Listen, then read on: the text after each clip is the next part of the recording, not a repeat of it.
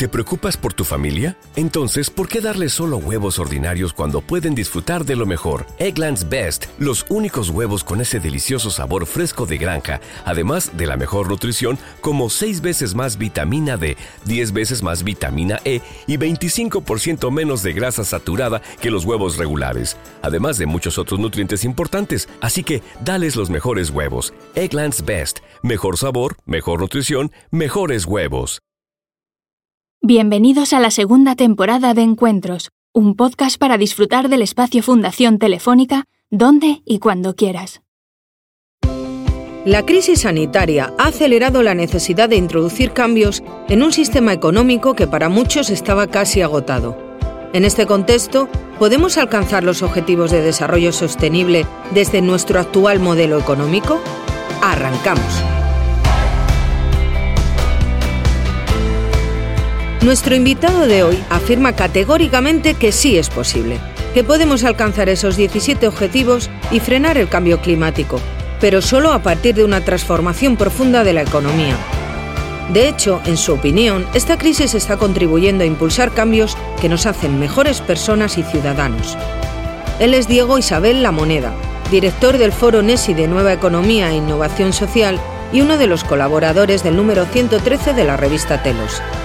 Con él concluimos estos siete encuentros con el director de la publicación, Juan Zafra, con los que te hemos presentado este número de la revista. Un broche de oro que nos invita a retar a nuestras propias ideas y pensamientos. Que lo disfrutes.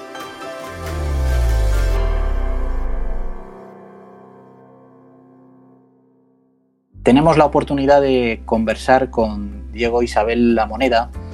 Diego es director del Foro NESI, de Nueva Economía e Innovación Social. Es una fundación que busca, según su propia definición, la cocreación de una nueva economía al servicio de las personas y del planeta.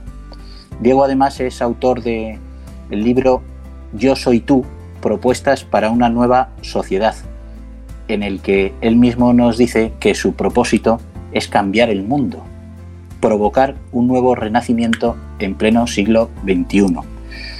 Diego Isabel La Moneda además es colaborador del número 113 de la revista Telos y nos ha escrito un artículo dedicado a la exposición de cinco claves para una nueva economía alineada con la Agenda 2030, con los Objetivos de Desarrollo Sostenible.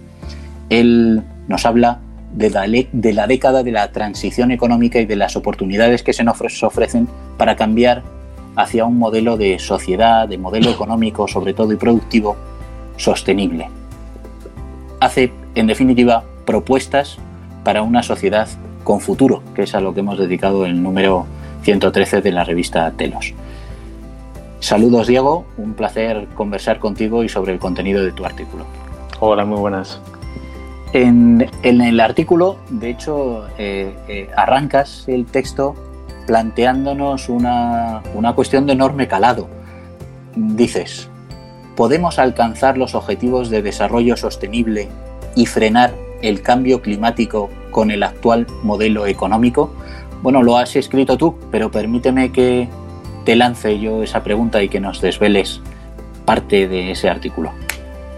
Bueno, mi, mi respuesta es que sí, que sí que es posible alcanzar esas 17 metas que tenemos para el año 2030, que es el horizonte que los objetivos de desarrollo sostenible se han puesto y también un, horizonte importante para el, reto que tenemos de frenar el cambio climático. Eh, lo que ocurre es que los objetivos, como cualquier buen gestor sabe, no es más que lo que queremos alcanzar, el qué. Pero para alcanzar algo, todo buen gestor se pone en marcha un plan de acción y se define unas metas intermedias y, se pone a trabajar. Y, ese cómo alcanzar los objetivos, lo que yo explico en el artículo y nuestra propuesta es que viene a través de una transformación profunda de la economía. Y más ahora que nunca, eh, estamos viviendo la crisis del coronavirus con toda su intensidad y sabemos que, más allá del sufrimiento en en vidas y en, coste y sufrimiento humano, va a tener un, sufrimiento y, una repercusión tremenda en la economía, en los empleos y, por supuesto, por desgracia, en la vida de millones de personas en el mundo y de millones de personas también en, España. Eh, por eso, ahora más que nunca, más que nunca tiene, tiene importancia el ponerse a trabajar en transformar la economía. Eh, personalmente creo que tenemos dos opciones. Pensar y trabajar por volver a la normalidad anterior al coronavirus, una normalidad que ya nos hablaba de crisis económica. Ojalá no olvidemos que la crisis ya estaba aquí, simplemente se acentúa, se acelera un montón debido a, la pandemia. Eh, y la otra opción es volver a una normalidad distinta, con una economía alineada con estos objetivos tan importantes como erradicar la pobreza, el hambre, frenar el cambio climático, eh, tener trabajo decente para todas las personas y tener una producción y un consumo sostenible, por ejemplo. Si queremos trabajar en estos objetivos, tenemos la oportunidad de transformar la economía y cuando hay una crisis tan dura como la actual, es el mejor momento para replantearse y repensar cosas.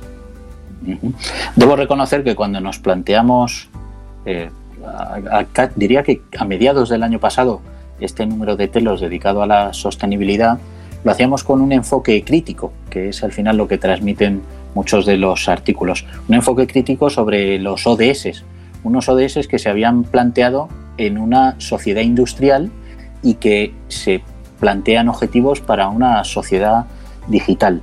En el foro NESI lo que hacéis es una propuesta que va mucho más allá de lo económico, aunque ponéis el foco en lo económico y en, la, nuevos modelos de economía, pero lo que os planteáis es una, propuesta para una nueva sociedad. Y mi pregunta es, ¿por dónde empezamos? Porque, porque los ODS parece que teníamos hecho el diagnóstico, estábamos haciendo la planificación y, y el COVID-19 lo que es es una llamada a la acción urgente. Bueno, pues eh, parece que vivimos una era de muchos cambios y a mí me gusta decir que vivimos un cambio de era. Y, el coronavirus nos demuestra que, el modelo económico y el modelo de sociedad que tenemos no está preparado para retos que sabíamos que podían venir, no solo una pandemia y una crisis sanitaria, ya estamos viviendo en muchos países crisis climáticas que se van a intensificar, podemos vivir en breve una crisis energética o una crisis alimentaria o una crisis, una crisis tecnológica. Pudiera haber un apagón de Internet o alguien pudiera hackear Visa y Mastercard y no puede sacar dinero de los cajeros y hacer compras online. Todo este tipo de, crisis están ahí y el que es también gestor de una empresa sabe que hay que hacer análisis de riesgos. Eh, nosotros creemos que debido a esta crisis es el momento de, como preguntabas, por dónde empezar, ¿no? De empezar por la economía. ¿Por qué la economía? Porque la economía, en el modelo en el que vivimos, marca nuestro estilo de vida. Cómo producimos, cómo consumimos, cómo nos relacionamos, qué es lo que anhelamos. Y ahora mismo estamos en un modelo que anhelamos eh, siempre algo más de lo que tenemos, un modelo donde el hiperconsumo marca la pauta y creemos que llega el momento de repensar un modelo diferente. Eh, por una parte, un modelo resiliente, esa palabra tan rara que hoy es más importante que nunca. No tiene sentido que en un país como España, ante una crisis como la actual, no seamos capaces de producirnos nuestras propias mascarillas o nuestros propios test eh, del coronavirus. Algo tan básico y sencillo como eso y que con la tecnología que tenemos es más que eh, fácil el hacerlo, no, no, somos capaces, ¿no? Y mañana pudiera ocurrir con alimentos o con otra cosa. Hay que repensarse el modelo económico y solo de esa forma podremos afrontar retos como los que tenemos o alcanzar objetivos tan loables como los objetivos de desarrollo sostenible. Escribiste literalmente, tenemos la oportunidad de hacer que esta década pase a la historia como los maravillosos años 20, en los que fuimos capaces de reinventar la economía y ponerla al servicio de las personas y del planeta. Mm, parece que no hemos empezado con buen pie, pero ¿crees que vamos a extraer suficientes aprendizajes de esta pandemia como para convertir esta década, lo que queda de esta década, en los maravillosos años 20? ¿Eres optimista? Yo, creo que los que hacemos prospectiva y los que también a veces eh, por experiencias sabemos hacer eh, estrategia y visión, sabemos que hay varios escenarios. El escenario catastrófico, por desgracia más que nunca, está ahí fuera, ¿no? Eh, nuevas crisis pandémicas, estacionales, nuevas crisis energéticas, climáticas, a las que no se, podemos reaccionar. Y ahí no, no quiero focalizarme porque si nos focalizamos en lo negativo suele ocurrir. Pero el escenario de transformar la forma en la que vivimos, de despertar un poquito y elevar nuestra conciencia debido a lo que está pasando, también existe. Yo visualizo un año 2030 en el que estemos muy cerca de alcanzar quizá la mayoría de esos objetivos de desarrollo sostenible, pero para eso tenemos que ser capaces de desaprender cosas y axiomas y paradigmas que creemos que son verdades. Y, es, y ahí entra el juego de las antiguas ideologías. Digo antiguas porque las ideologías con las que nos movemos tienen más de 200 años. ¿eh? Los libros que dieron luz y los pensadores a los modelos que hemos conocido en este siglo y en el anterior son bastante antiguos. Tenemos que ser capaces de aparcar esas ideas, algunas pueden estar vigentes, coger lo bueno de esos modelos, pero intentar pensar qué es lo que tenemos que cambiar hoy en nuestra economía para realmente mejorar la vida de las personas. Y ahí yo sí que creo que viene bien visualizar cómo quieres que te vean tus nietos y tus nietas o tus bisnietos y tus bisnietas. Como una persona que trabajaba en la década de los años 20 por subsistir y por acumular dinero y destrozaba el planeta y no contribuía a cambiar la vida de las personas? ¿O quieres que te recuerden como eh, que el abuelo o la abuela contribuyó a los maravillosos años 20, donde fuimos capaces de reaccionar ante el coronavirus, de darnos cuenta que hay muchos héroes y heroínas ahí fuera que no solo en, este momento en los hospitales, en los pequeños comercios, están trabajando por los demás, sino que a la hora de hacer economía, a la, hora de producir alimentos, de, construir casas, de producir eh, ropa, de generar energía, seamos capaces realmente de hacerlo de una forma distinta. Y, ese es el reto, ¿no? ¿Cómo quieres que te vean en el futuro? Y yo creo que si sumamos fuerzas y que si hacemos ese, si lo hacemos con, ilusión y con compromiso, como lo que estamos viendo que hacen muchas personas ahora, cada día en esta crisis del coronavirus, si eso lo llevamos a la norma, a la normalidad de la economía, a pensar en los demás y no solo en acumular, eh, yo creo en la, en, la, en la, especie humana y creo en su capacidad de superarse. Pero también creo que podemos ir a mucho peor antes de que seamos capaces de reaccionar. En, esto que ya llamamos la comunidad telos, tenemos el lema de que lo que no se sueña no se construye. Y para llegar a ese sueño hay que empezar a trabajar. La cuestión es que generalmente se necesita, utilizando terminología clásica, un jefe de obra para construir esos sueños. Eh, tú hablas habitualmente de la necesaria co-creación, colaboración de empresas, gobiernos y ciudadanía. Eh, dos preguntas. ¿Quién debería asumir el liderazgo entre esos, eh, entre esos tres colectivos y una segunda. ¿Cuáles son las cualidades del líder transformacional que necesitamos para repensar y desaprender? Bueno, pues yo creo mucho en el co-liderazgo. Creo que si falla cualquiera de las tres patas, si no están las empresas, no está la ciudadanía, que además somos consumidores y movemos la economía, y no están los gobiernos, no lo vamos a poder hacer hay que coliderar. Y me atrevo a decir que este cambio de paradigma las empresas ya lo han visto, algunas por convicción, otras porque han visto que el mercado está cambiando, la ciudadanía ya no va a comprar ciertos productos y a ciertas empresas que no estén alineadas con sus valores y con, nuestros objetivos de desarrollo sostenible, con lo cual la empresa está cambiando por convicción o por necesidad de mercado. Cada vez hay más ciudadanía y lo va a haber más ahora con el coronavirus que también está cambiando y va a cambiar sus hábitos de consumo y va a consumir menos y mejor, va a buscar y preocuparse por qué es lo que consume y que esté alineado con sus valores, oferta y demanda, esto lo entendemos perfectamente, eso ya está cambiando y se va a acelerar, pero nos falta ese tercer factor, eh, factor que es el regulador, que son los gobiernos locales, nacionales, la Unión Europea, y ahí tengo que decir que todavía nos falta. A mí me entristece un montón ver ese discurso del y más y, de, no pensar en, cómo liderar desde, lo público, que es un lugar muy bonito desde el que se puede liderar y ponerse al servicio de la, sociedad. Necesitamos eh, líderes que arriesguen y arriesgar es reconocer errores propios y reconocer aciertos de aquel que no piensa en todo como tú y darse cuenta que no tiene sentido pensar que tú siempre tienes la razón y el otro siempre está equivocado. Vivimos en ese paradigma ahora mismo político, con lo cual yo estoy en contra de cualquiera que se posicione en cualquiera de esos lados, porque es imposible que alguien siempre tenga razón y el otro siempre esté equivocado. Si nos polarizamos de esa forma, estamos realmente eh, muy mal encaminados. Pero si empezamos a tener líderes políticos que se den cuenta que el bien común está en el centro y que el cómo alcanzarlo puede haber divergencias, las discrepancias, si las vemos como diversidad, son buenas, porque nos hacen pensar, nos hacen pensar que igual yo no siempre tengo la razón, y quizá tú tampoco en esto, pero si juntamos tu punto de vista y el mío, llegamos a, una, a un nivel de pensamiento distinto, que es lo que nos falta. Superemos esas rigideces ideológicas y pensemos cuál es el mejor modelo, cuáles son las acciones que hoy podemos eh, poner en marcha para los problemas que tenemos hoy. Y con ese coliderazgo de empresas, de ciudadanía y de, y de, la parte política, entonces sí que creo que podemos avanzar en la, en la senda adecuada. Bueno, eso es tecno-optimismo humanista, que es el que también irradiamos en, en Telos.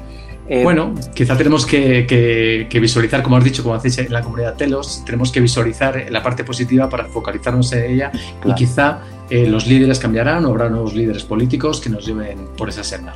Claro, en esa línea, eh, nuestro protagonista de la portada en el número 113, Jeremy Rifkin, a quien conoces bien y tienes como referencia en tu libro sobre la nueva sociedad, nos decía que todas sus esperanzas están depositadas en los millennials, identificando millennials como con las generaciones jóvenes, porque los líderes actuales quizá tienen demasiadas ataduras con el pasado. Eh, ¿Qué te parece? Coincido, coincido. Creo que en todas las generaciones hay gente que, va a liderar este cambio, ¿eh? en, todas, en todas las generaciones. Pero es verdad que se dice ya no solo los millennials, sino la generación Greta, ¿no? la generación de, de la gente joven entre los 15 y los 20 años, esa generación que no ha conocido nada diferente a lo que tenemos ahora. Eh, es una generación que viene con mucha energía y mucha fuerza de cambiar las cosas. Hay otras generaciones, la, de entre los 30 y los 38 años, que, han, vivieron algo bueno y, de repente pasaron algo malo y que está un poco más desencantada. Pero yo creo que en todas las generaciones hay, hay, hay luz.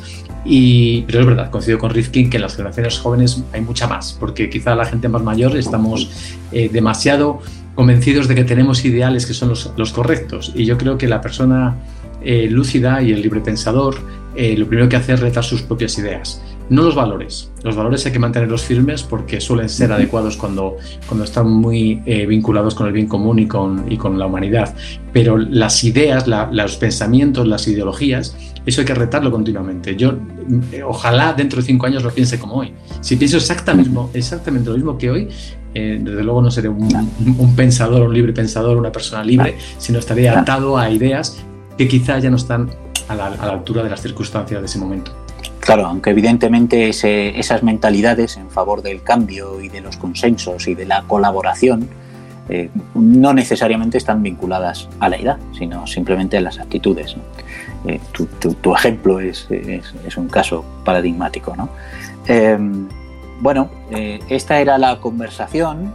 Yo acabaría con el, con el deseo de que como tú afirmas en, el artículo y como defiendes en tu día a día, ojalá estos sean los maravillosos años 20 y que solamente hayamos tenido un pequeño desliz en sus inicios. Muchísimas gracias que muchas personas nos sumemos a eso, ¿no? A pensar que es posible que sean los maravillosos años 20, que trabajemos por una economía para la vida, al servicio de las personas y al servicio del, planeta y desde eh, mi trabajo en el Foro NES y en mi compromiso personal, pues encantado de sumar esfuerzos con toda aquella persona que, que piense que podemos hacerlo mejor. Encuentros, un podcast para disfrutar del espacio Fundación Telefónica dónde y cuando quieras. Como nuevo cliente de Western Union, puedes disfrutar de una tarifa de envío de 0 dólares en tu primera transferencia internacional de dinero en línea. Envía dinero a los tuyos en casa de manera rápida, fácil y conveniente. Visita westernunion.com o descarga nuestra app hoy mismo y tu primera tarifa de envío corre por nuestra cuenta. Aplican ganancias por cambio de moneda. No disponible para tarjetas de crédito y envíos a Cuba. Servicios proporcionados por Western Union Financial Services Inc. NMLS 906983 o Western Union International Services LLS SNMLS 906985.